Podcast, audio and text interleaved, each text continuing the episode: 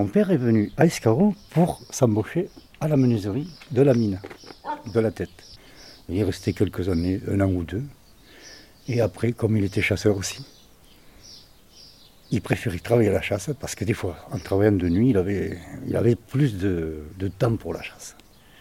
Et même s'il travaillait de, de jour, l'équipe de jour, à 3h30, 4h, ils étaient libres.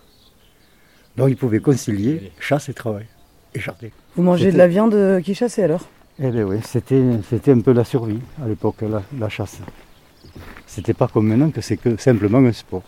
Et vous achetez les légumes aux, aux voisins agriculteurs quoi? On avait le jardin, on avait le jardin. On- on- vous savez, à l'époque, il y avait pas, on, ach- on- on vivait surtout du, du jardin. On ramassait des châtaignes, on faisait des provisions d'haricots secs.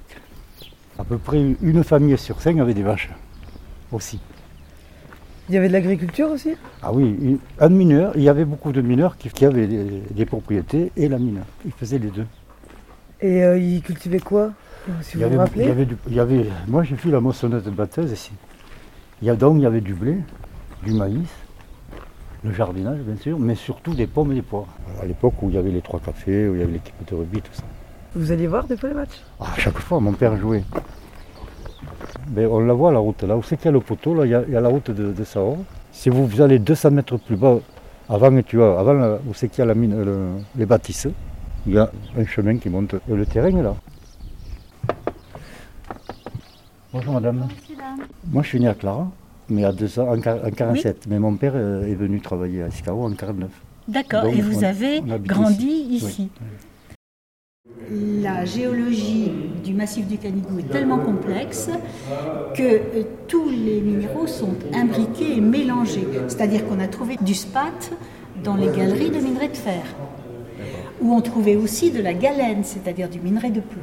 Donc, dans cette vitrine, vous avez des échantillons de, de tous ces minéraux extrêmement divers à Escarot et dans tout le massif du Canigou. Pour chaque concession, alors si vous regardez la superficie, vous voyez qu'elles sont modestes, voilà, moins de 200 hectares, sauf celle-ci qui était beaucoup plus grande, la concession d'Étua.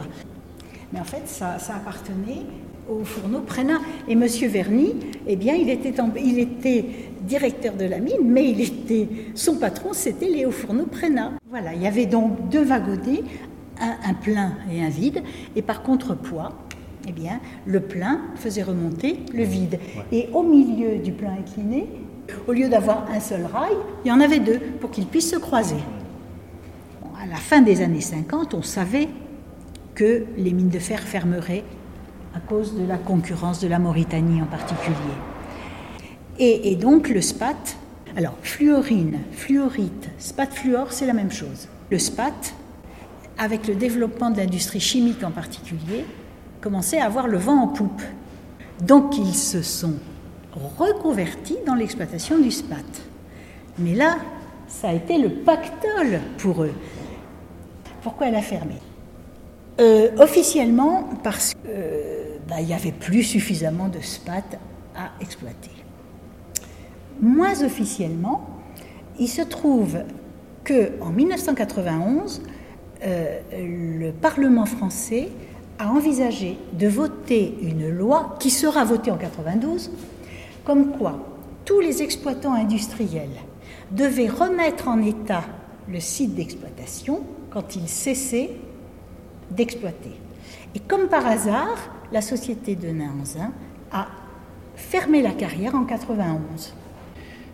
Euh, ben, beaucoup de maisons, je les ai vues comme ça, hein, toutes, toutes, euh, toutes fissurées. Et l'église, quand je suis arrivé, elle était en ruine, mais il y avait encore des murs, on y allait jouer.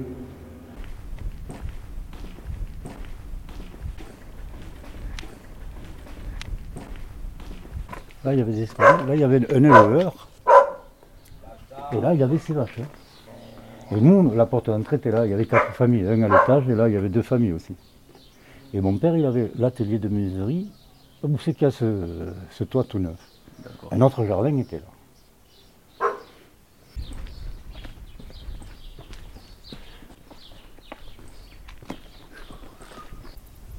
La montagne, elle arrivait par là à peu près. Tout ça, ça a été rasé pour exploiter le SPAC fluor. c'est énorme. hein. Parce que euh, la montagne, elle était, elle était, elle était là-bas. hein. Et le Soula, c'était ça, le Soula. C'est là où il y avait des vignes. Et le village d'Agon commen- co- commençait par là. Il était moins important, le village d'Agon, que le Il y avait des gens qui faisaient des vignes, du coup? De ce côté, du côté du Soula, Ok. ensoleillé.